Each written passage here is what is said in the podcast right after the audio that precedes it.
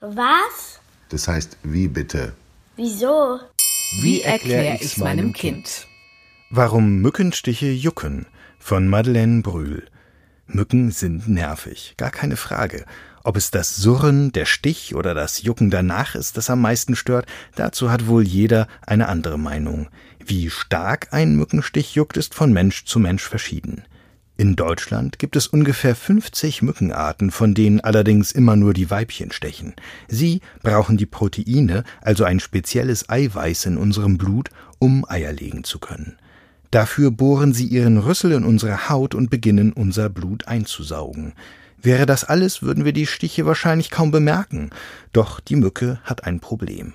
Das Plasma. Plasma ist ein Bestandteil unseres Bluts, der schon bei der kleinsten Verletzung Klümpchen bildet, die eine Wunde verschließen und dafür sorgen, dass möglichst wenig Blut austritt. Diese Klümpchen würden den dünnen Rüssel der Mücke verstopfen. Also nutzt sie einen Trick. Bevor sie anfängt, Blut zu saugen, leitet sie ihre Spucke in unsere Blutbahn. Der Speichel der Mücke enthält ebenfalls spezielle Proteine, die den Bereich um den Einstich betäuben und verhindern, dass das Blut Klümpchen bildet. Unser Körper wiederum erkennt die Proteine der Mücke als Fremdkörper und schlägt Alarm. Sofort schickt er Histamin los. Dieses Hormon kommt vor allem in Allergiezellen vor und ist verantwortlich dafür, dass unser Körper bei einer allergischen Reaktion körperfremde Stoffe abwehren kann. Es sorgt dafür, dass sich die Blutgefäße weiten und sich im Gewebe um den Stich Flüssigkeit sammelt. Als Botenstoff teilt Histamin dem Gehirn außerdem mit, wo gerade eine allergische Reaktion im Gange ist. Anschließend stimuliert es die Juckfasern. Die funktionieren so ähnlich wie die Schmerzfasern, nur transportieren sie statt dem Signal Autsch das Signal Es juckt. Das sollte man jedoch besser ignorieren, denn ein aufgekratzter Mückenstich juckt nur noch mehr. Außerdem kann er sich durch das Aufkratzen entzünden und eine Narbe bilden. Besser, man legt etwas Kaltes auf den Stich. Diese Temperaturveränderung lenkt den Körper vom Juckreiz ab und sorgt dafür, dass sich die Blutgefäße wieder zusammenziehen und der Mückenstich weniger stark anschwillt. Eine andere Möglichkeit ist ein thermischer Stichheiler.